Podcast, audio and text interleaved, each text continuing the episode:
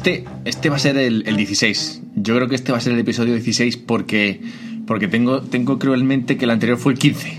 De modo que sí, si no he perdido algún capítulo por medio, este será el 16. Bien. Me puedes encontrar en Twitter, arroba alberto-mera. Pues puedes escribirme cualquier cosa relativa a cripto, principalmente. O sea, me puedes escribir otras cosas, pero, pero prefiero que sea sobre cripto, ¿vale? No sé. O, o, o simplemente sígueme, yo que sé. Hablo de cripto, básicamente. Publico y comparto cosas de otros. Total, que quiero seguir. El nombre, el nombre. Voy a cambiar el. Voy a cambiar el nombre del podcast. ¿Por qué? Lo voy a cambiar porque el podcast comenzó siendo simplemente un hobby, algo que hacía martes, miércoles o jueves de cada semana. Esto sigue siendo cierto.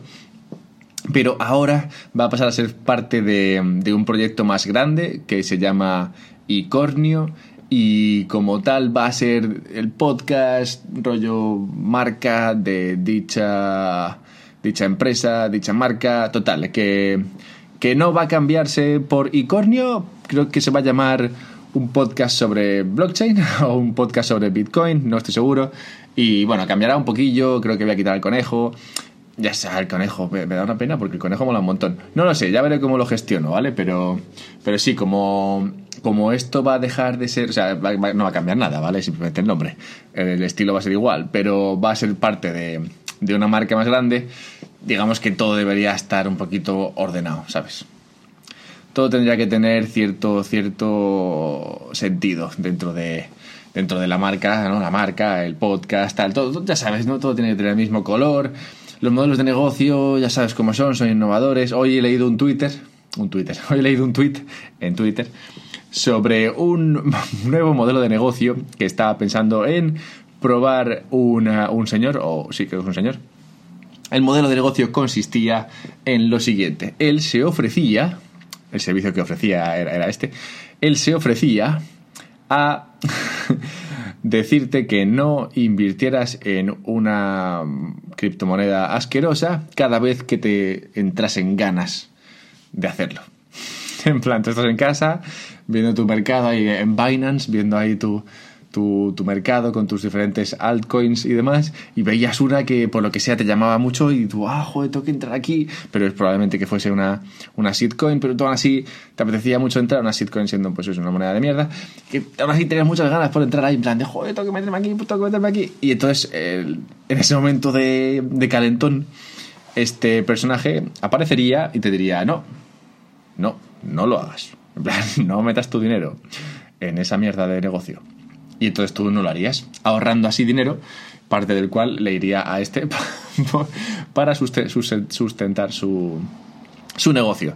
Estaba un poco de coña, pero la verdad es que no sería, no sería mal, mal negocio, pues eh, hay mucha gente que invierte en muchas mierdas y probablemente, bueno, no pagarían para que alguien les evitase hacerlo, pero sí que pagarían por no perder ese dinero que, van a que perderían invirtiéndolo.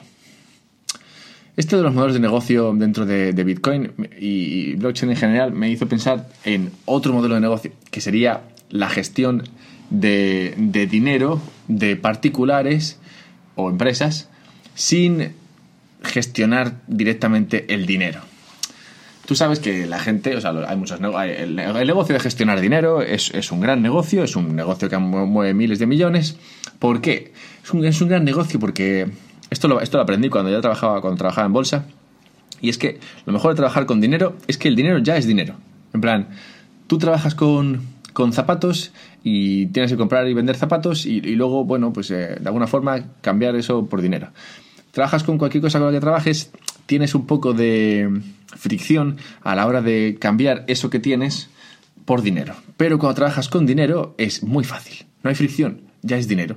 En plan, tú mueves dinero de aquí para allá y con lo que te quedas es dinero. Que no tienes que hacer nada con ello, ya es dinero. es, muy, es muy sencillo. Y al tiempo soluciona un problema que es el de qué hacer con tu dinero, ¿no? Igual no es un problema que tú tengas, pero hay mucha gente que lo tiene. De modo que esta gente con dinero espera que o confía en otras personas para que gestionen dicho, dichos fondos. El tema es que, claro, hacerte tú un fondo de convertirte tú en un fondo de inversión o crear un, un, fondo de inversión donde la gente pueda invertir y cuyo dinero tú puedas gestionar requiere de un montón de licencias, permisos y demás historias, ¿no? Porque claro, al final la gente te está dando su dinero, tú tienes que demostrar que no vas a robarlo, yo qué sé, no, es, es, es lógico, lógico. Entonces, ¿cómo se podría hacer esto? ¿Cómo podríamos, cómo podríamos eh, digamos, evitar ¿no? ese pequeño inconveniente de las licencias y todo este berenjenal que te, al que te obligan lógicamente, las autoridades. Bueno, pues hay cierta posibilidad, hay, creo que hay una posibilidad de hacer esto, y es en cripto, y es que, claro, tú en cripto tú puedes ser tu propio banco, ¿vale? En plan, no, no como los de ING, ¿no? Que quieren ser tu banco, o no sé si son esos o son otros, o Open Bank, no sé. Total, en este caso tú eres tu propio banco si quieres. Entonces, habría forma de tú crear un fondo de inversión en el cual la gente invierta, pero tú nunca jamás toques el dinero, sino que el dinero de cada inversor esté guardado en su propio monedero, eh, en el monedero de cada uno, al cual tú no tienes acceso. De modo que al tú no tocar nunca el dinero, sí que diriges la inversión, pero nunca jamás tocas el dinero. Hay, o sea, no es, no es, no veo cómo puede ser posible esto, porque claro, en el momento en el que tú no tocas el dinero, tú no puedes gestionarlo. Tendrías que, de alguna forma, conseguir ciertos permisos o conseguir que la gente hiciera lo que tú dijeras una vez que, que están participando de dicha plataforma. Hay, hay, hay lagunas aquí. Algo es, es, un poco como lo que hace Abra.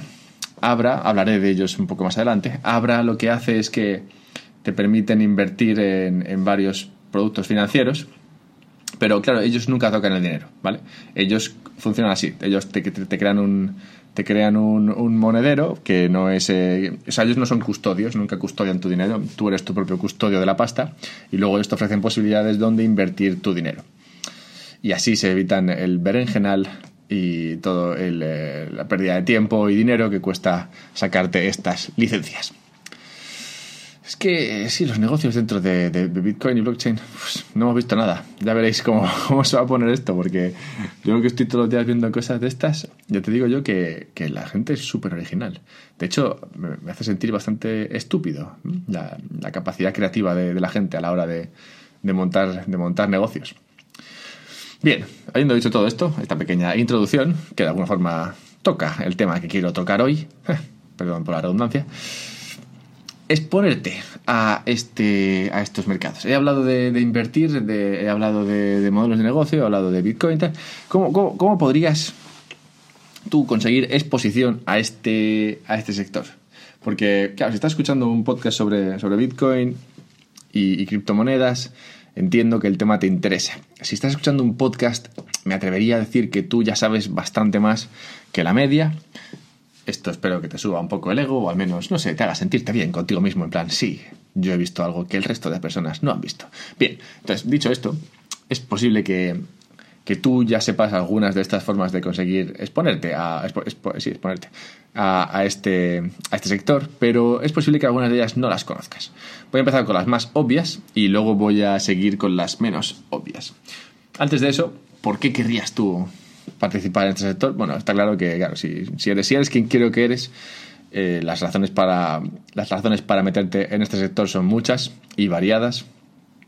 Pero yo al final, como veo esto, es, es de la siguiente manera. Yo creo que es hay una probabilidad mayor de cero, mayor que cero, de que este sector tenga un crecimiento muy importante en los próximos años como sector, como activo, como activo financiero, es diferente a otros activos financieros.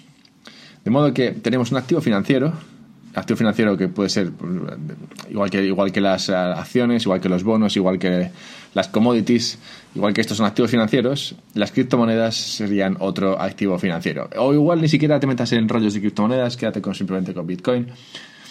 Eh, es, una, es, un activo financiero y, y como tal puedes invertir en él este activo financiero tiene algunas características como son la, como son la correlación, que son muy interesantes para tener en una cartera. O sea, cuando hablo de conseguir exposición a este, a este sector, no me refiero a que compres todo Bitcoin y te olvides de, de, los demás, sino que, sino que tengas una, una visión más sana sobre la inversión de tu dinero. O sea, invertir dinero es muy importante, porque si, si hay algo de, de razón en lo que decía Satoshi, que creo que la hay, estamos muy fastidiados si pretendemos que guardar el dinero en el banco nos vaya a servir de algo en los próximos años. De modo que tú quieres invertir tu dinero, quieres que al menos supere la tasa de inflación, quieres que, quieres que supere la pérdida de valor adquisitivo que tiene tu dinero en, estado fiat. De modo que para ello e invertir es importante, invertir en acciones, invertir en bonos, invertir en, eh, en bueno, en commodities igual es menos, es menos normal, invertir en activos financieros o invertir simplemente en fondos que invierten en este tipo de activos. Bien, bien, no invertirías todo en eh, acciones de una empresa, normalmente. Invertirías en varias acciones. Igual tampoco invertirías todo en acciones. Invertirías una parte en acciones y otra parte en bonos. Igual tampoco invertirías todo en acciones y bonos del mismo tipo, sino que habría acciones de un tipo, acciones de otro tipo, bonos de un tipo y bonos de otro tipo. Corto plazo, largo plazo, mayor o menor riesgo. Hay muchísimos tipos de inversiones. Muchos activos financieros. Entre ellos, como digo, entraría entraría Bitcoin y las demás criptomonedas. De modo que una pequeña parte, una pequeñísima parte por ejemplo, de dicha cartera de inversión debería ser criptomonedas. Debería ser Bitcoin. ¿Por qué? Pues por lo que he dicho al principio. Hay una probabilidad mayor, mayor que cero de que esto, de que este sector financiero, de que este activo financiero crezca muchísimo en los próximos años, lo cual te crea una, una posibilidad de inversión que es única, no sabemos si irrepetible y muy atractiva, que es la siguiente. Tú tienes, tú tienes una posibilidad aquí que es asimétrica, en el sentido de que tú puedes invertir uno y lo más que perderías es uno, pero lo que puedes ganar es mucho más de uno, ¿vale? Eso hace que sea asimétrico. La pérdida está limitada y la ganancia está, en este caso, es en este caso ilimitada. De modo que esto es muy atractivo, pero al mismo, tiempo es muy arriesgado, de modo que no querrías tener mucho dinero metido en, eh, en este tipo de activo financiero, pero sí querrías tener un poco. ¿Cuánto? No sé, más que cero. Más que cero eh, está bien. Más que, tampoco te compliques mucho más. Más que cero.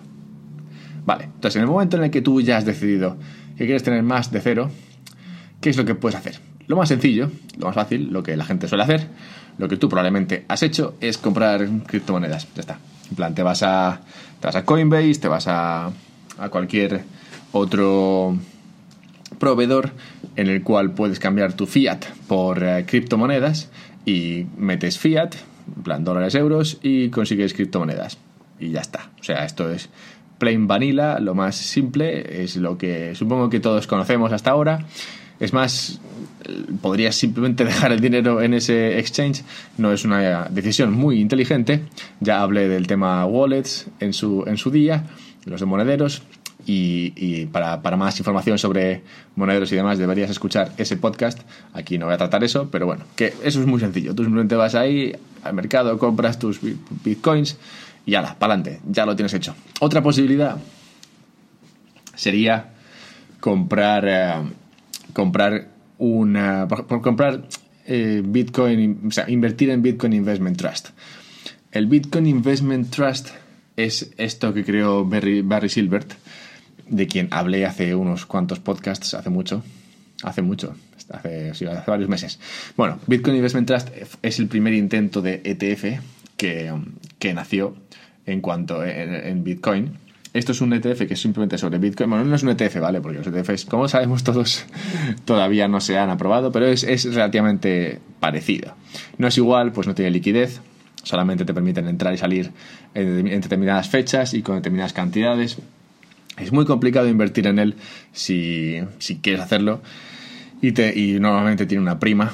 De modo que, hombre, pues inteligente, inteligente, no sabría yo decirte si es muy inteligente intentar meterte aquí, ¿sabes? De hecho, siendo, si estando fuera de Estados Unidos es muy probable que ni siquiera te dejen entrar. Total, que es una posibilidad, pero es muy remota.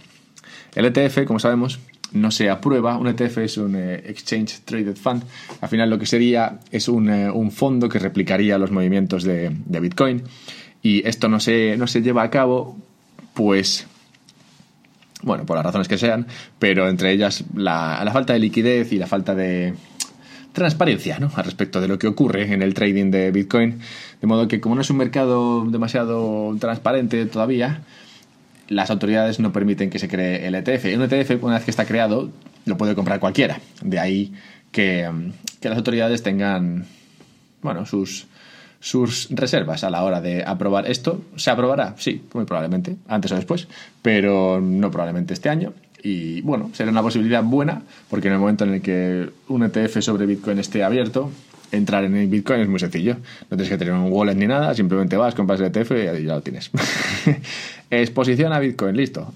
De hecho, casi todos los fondos lo que hacen es esto mismo. Cuando quieren exposición a algo en particular que no está dentro de su universo de, de, inversión, lo que hacen es comprar un ETF. En plan, quiero un poco de exposición al mercado chino, pues comprar un ETF sobre el mercado chino. O quiero un poco de exposición a, no sé, a, la plata, pues también compro un ETF sobre la plata. Es, es muy normal. Es sencillo. Diferenciar esto de un fondo de inversión, o sea, un fondo de inversión, un index fund, un fondo, un, un fondo, ¿cómo se dice esto en español? Index fund, un fondo índice, puede ser, ¿no? Un fondo índice. Un fondo índice lo que hace es que replica un índice de monedas. Puedes comprar, como he dicho, Bitcoin, puedes comprar Ethereum, puedes comprar Monero, puedes comprar Dash, puedes comprar lo que te apetezca, ¿no? Pero, pero lo que hace el, Index Fund es que compras el fondo entero. En plan, es como un paquetito. En lugar de comprarte una monedita, te compras un paquete que tiene varias monedas dentro.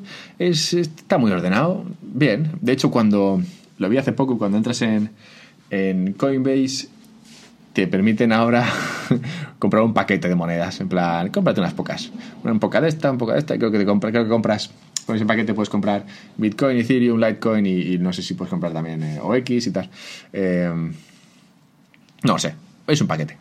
Ahí está la opción esa, está la opción de Abra, que como he dicho comentaré, iba a comentar más adelante. Pues este es el momento en el cual hablo de Abra. Bien, el, en Abra Abra ese, bueno, así como lo escribo, como lo, como lo escribo, como lo digo, Abra, A-B-R-A, es, es otro monedero, es un monedero que no es, o sea, del cual tú eres custodio, el cual el usuario es custodio, no, la custodia no pasa a ser de, de Abra, la custodia de los activos, sino que eres tú quien tienes que tener cuidado con tus activos, eres tu propio banco. Abra tiene un producto que es, un, índice, un índice de 10 monedas. No hay, no hay índices todavía, como sí que los hay para, para la bolsa. En la bolsa está el, eh, el Standard Poor's, está el Dow Jones, está el IBEX 35, está el CAC 40, está el FTSE 100, yo que sé, están todos esos, ¿no?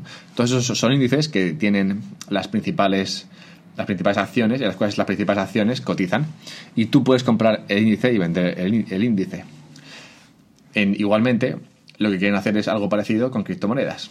Lo único que todavía no está muy claro qué monedas meter y qué monedas no meter. Lo que hace Abra es que tiene 10 monedas, que ha decidido, supongo que no arbitrariamente, pero sí siguiendo sus propias reglas, y tú compras ese, ese fondo, ese fondo índice, que te da exposición a, a esas 10 monedas. Cada día, creo que es, se rebalancea en función del cierre de cada día y así siempre tienes la misma exposición a los mismos a las mismas criptomonedas. Es muy limpio esto porque claro, cuando tú compras Bitcoin o compras Ethereum o compras lo que sea, al final solo tienes ese. Si compras eh, o si compras varias, tienes que tener eh, tienes que tienes que gestionarlas como, como, como moneda como únicamente, o sea, tienes que gestionarlas de una en una, en plan, tienes que gestionar tu exposición a Bitcoin, tu exposición a Ethereum. Es posible que Ethereum suba mucho y Bitcoin no suba tanto, lo cual te hará estar sobreexpuesto o más expuesto a lo que querrías a Ethereum versus Bitcoin y las demás monedas. De modo que al comprar un al comprar un índice como ofrece Abra, esto del rebalanceo no tienes por qué hacerlo tú, te lo hace, te lo hace Abra. También lo puedes hacer con Shrimpy. Shrimpy es eh, como gamba, shrimp, y luego una Y al final. Esto es como lo de Abra, solo que te lo montas tú. Tú te creas tu propio, tú te creas tu, tu fondo con las, con las criptomonedas que quieras y el rebalanceo te lo hacen ellos. O sea que tú pones en plan, quiero tener un 20% en Ethereum, un 20% en Bitcoin, un 20% en Litecoin, un 25% en Monero y un 15%, no sé si, no sé si igual me pasa de porcentajes. Total, que tú te creas tu propio fondo y pones el porcentaje que quieres tener en cada una de las, de las monedas y es Shrimpy el que con, el, con la cadencia que tú le digas, en plan diariamente, semanalmente, mensualmente, te lo, te lo rebalancea. Lo cual, oye, es muy limpio, porque, claro, las monedas se mueven a como le da la gana. Y tú quieres tener la exposición que quieres tener. De modo que si Bitcoin sube mucho, vende un poco de Bitcoin y, y compra un poco de las otras que han subido menos para que, el, para que el porcentaje en cada moneda siempre sea del 25, 20 o lo que sea que hayas, que hayas decidido. Eso está bastante bien. También, pues como digo, hacerlo sin comerte la cabeza y comprarte un, fondo índice como es el que ofrece Abra y creo que hay alguno más por ahí, pero el de Abra es el que conozco mejor. Puedes comprar también opciones sobre Bitcoin. Hay mm, dos, sitios, BitMEX y, y Deribit, donde puedes comprar opciones. Yo no he probado BitMEX, he probado Deribit, por lo visto BitMEX es para para opciones para operaciones más grandes de las que de las que yo puedo hacer de modo que no tengo no tengo idea de cómo funciona en Bitmex. Sí que he probado Deribit que es más para bueno para sus pequeñas comprillas de opciones y, y puedes comprar opciones sobre sobre Bitcoin en este mercado. Una opción al final es el derecho a comprar o el derecho a vender una una, el activo el subyacente el subyacente al precio al que has decidido entonces, entonces tú puedes conseguir exposición al, activo que sea, en este caso Bitcoin, a través de una opción. Tú pagas simplemente una prima por tener esa opción y luego si quieres ejecutar la opción, la ejecutas. Pero estos contratos suelen ir por diferencias. Bueno, no, aquí de hecho van por diferencias. De modo que tú nunca, nunca acabas ejecutando la opción. Simplemente vas por diferencias. En plan, si has comprado una opción y la opción sube de dinero, sube de precio, pues luego puedes venderla y ya está. Entonces, para conseguir exposición a Bitcoin, podrías comprar una call, que es una opción de compra, o podrías vender una put, que es una, es una opción de venta, y al tú vender, estás obligado a vender a, este precio, al precio que has decidido hoy, que pongamos que es el precio al que está hoy. Si Bitcoin sube, que es lo que tú quieres, exposición a Bitcoin, porque crees que va a subir, nadie, nadie ejecutará la opción esa, porque no vas, a, no vas a vender al precio de anteayer cuando hoy ha subido. De modo que eso también te daría una exposición alcista a, a Bitcoin. Lo único que solamente te llevaría es la prima.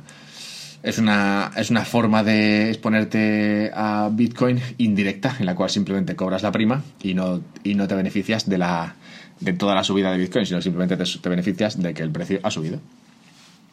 Bueno, es otro tipo de, de posible exposición a este, a este sector. A este, bueno, en este caso solamente se puede hacer con Bitcoin. También puedes eh, hablando, de, hablando de opciones que te suelen dar cierto apalancamiento, también puedes simplemente apalancarte directamente, así a lo bestia, con servicios como el que ofrece DYDX, DYDX, DX. DYDX. Este servicio lo que te permite es eh, apalancarte. Creo que solamente se puede hacer en Ethereum, no estoy seguro, ¿vale? Podéis mirarlo y corregirme si eso creo que solamente se puede hacer en Ethereum y lo que te permite es apalancarte y también ponerte corto, ¿vale? Pero como en este caso estamos hablando de ponerte largo de, o conseguir exposición al mercado, en plan exposición alcista, yo hablaría aquí de lo que es el apalancamiento. Aquí lo que te permite, como digo, es apalancarte. Apalancarte, ¿qué significa? Apalancarte significa que tú eres una pobre persona, como yo, y tienes solamente 100 pero tú quieres invertir más de 100, porque tú lo ves muy claro. Plan de, yo con 100 no voy a ningún sitio, yo creo que esto va para arriba y me gustaría estar expuesto a, más de 100. Porque si compro 100, pues lo más que va a subir esto, pues lo que sea, ¿no? Igual sube a 100, igual sube a 200, pero entonces lo que gano, ¿qué es? 100 solamente. ¿No? ah, ¡Qué tragedia! Solamente he hecho un 100%. Eso es una tragedia en cripto, básicamente. De modo que si te, si te apalancas, lo que haces es que tienes 100 pero en realidad estás invirtiendo por 200. Depende cómo esté el ratio, ¿vale?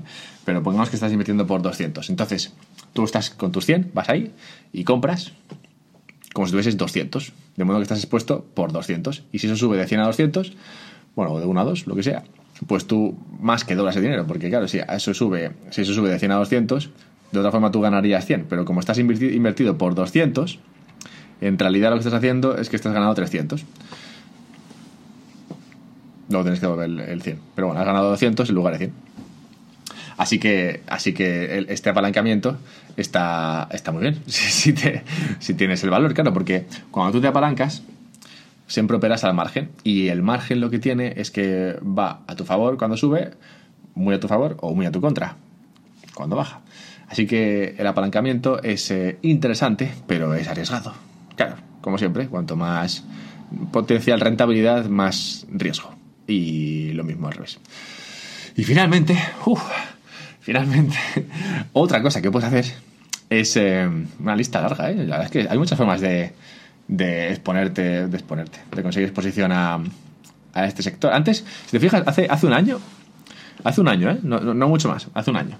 Hace un año lo que podías hacer era comprar cripto, podrías comprar el, el Bitcoin Investment Trust, más o menos, si, si, si podías.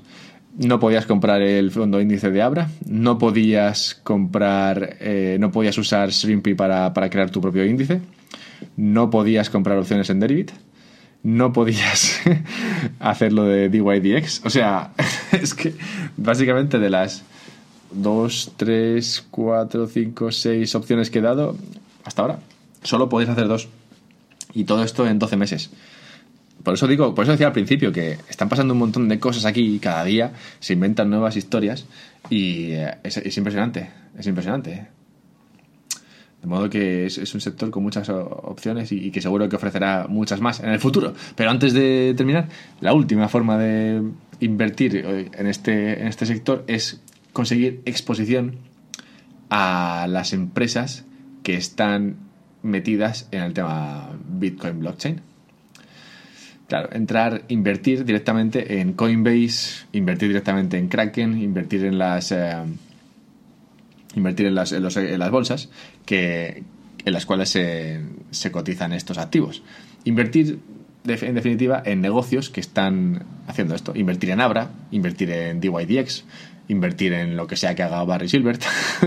o sea, todo, todo esto, todas estas empresas subirán de valor si eso que están haciendo dentro de cripto sube y bajarán de valor si esto que dentro de cripto baja.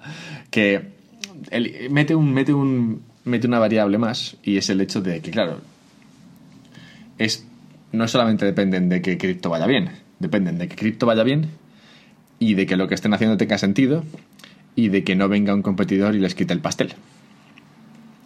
Eso por una parte, pero por otra, es verdad que como tipo de inversión es muy interesante, pues la exposición directa al, al activo te da un montón de, te da un montón de volatilidad que, igual no quieres eh, tener ahora mismo y tampoco te da mucha flexibilidad. Pues si compras Bitcoin, lo que haga Bitcoin es lo que ha hecho.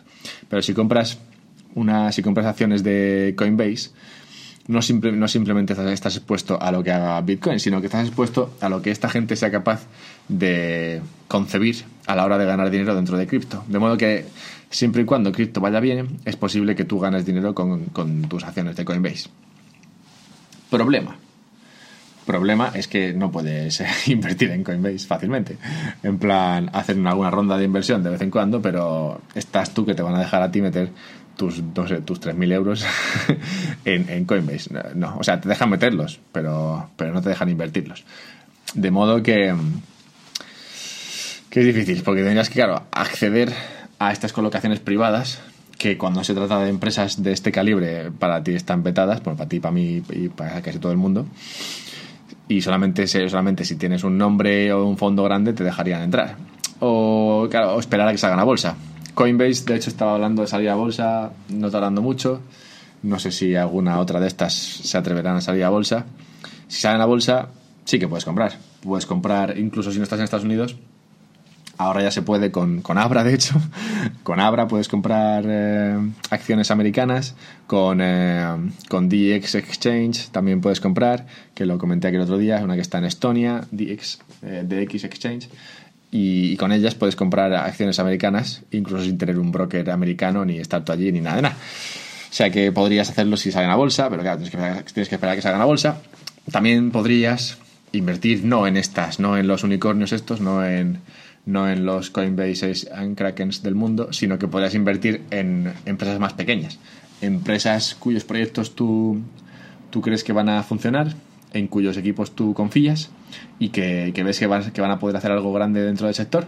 Entonces tú vas ahí y les inviertes en ellos. En plan, toma chavales, que creo en vosotros, tomad, no sé, 20.000, 30.000 euros, no sé, os da para el salario de un becario, yo qué sé, ¿sabes? Pero al menos da para algo, ¿sabes? Igual te dan, según el momento en el que entres, pues con, con 30.000 euros puedes conseguir un, no sé, hasta un 5% igual de una empresa de estas. O sea que depende, depende. Claro, depende de la empresa, depende de cuando la pilles. Si la pillas ya saliendo en bolsa, pues con 30.000 euros no compras un carajo. Si la pillas según están empezando, cuando no tienen donde caerse muertos, con 30.000 euros puedes llegar muy lejos.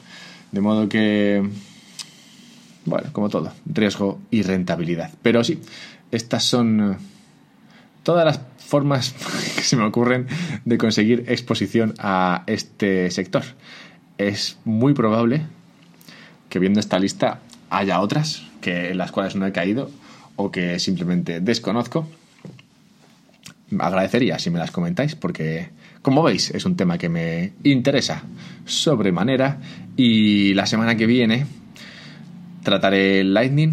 ¿Por qué trataré Lightning? Trataré Lightning porque me gusta Lightning. Bitcoin, lo de, lo de Lightning, lo que están haciendo el Second Layer, ¡wow! todo eso, esa segunda capa sobre Bitcoin me tiene, me tiene enamorado. Ya lo comenté cuando, cuando yo trabajaba cuando yo trabajaba en, em, en las ICOs, en plan asesorando ICOs el año pasado, en plan, parece que estoy hablando de historia antigua, no, en 2018 y 2000, no, 2018, final de 2017, cuando yo trabajaba en esto y estaba viendo lo que estaban haciendo ahí sobre Ethereum y tal, yo decía, digo, ¿y no se podrá no se podrá hacer lo mismo sobre, sobre Bitcoin? En plan, en lugar de usar el blockchain de, el blockchain de Ethereum, que claro, te permite estar smart contracts y todo eso, te da toda esa flexibilidad, no se podría conseguir lo mismo dentro de, del blockchain de Bitcoin. Y es posible que no se pueda, pero, pero Lightning sí que ofrece más versatilidad a lo que se puede hacer dentro del el blockchain de, de Bitcoin, que es para mí, sin duda, el más robusto y sólido, siendo estas dos palabras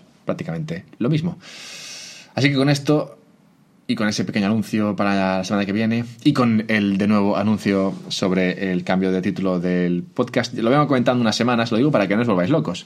Porque luego de repente desaparece el conejo y esto no se llama la madriguera de conejo y decís dónde está el podcast. Es el mismo podcast, solo que se va a llamar, creo que un podcast, no, sin el creo, me parece que se va a llamar un podcast sobre blockchain pondrá algo de Alberto Mera por ahí porque parece ser que la gente si no no me reconoce y hay que crear un poquito de marca personal, lo siento, es, es necesario.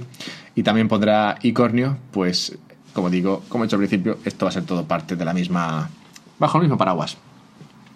Y con ese paraguas me voy yo a la calle ahora, pues parece que está chispeando aquí en Malta. Un abrazo.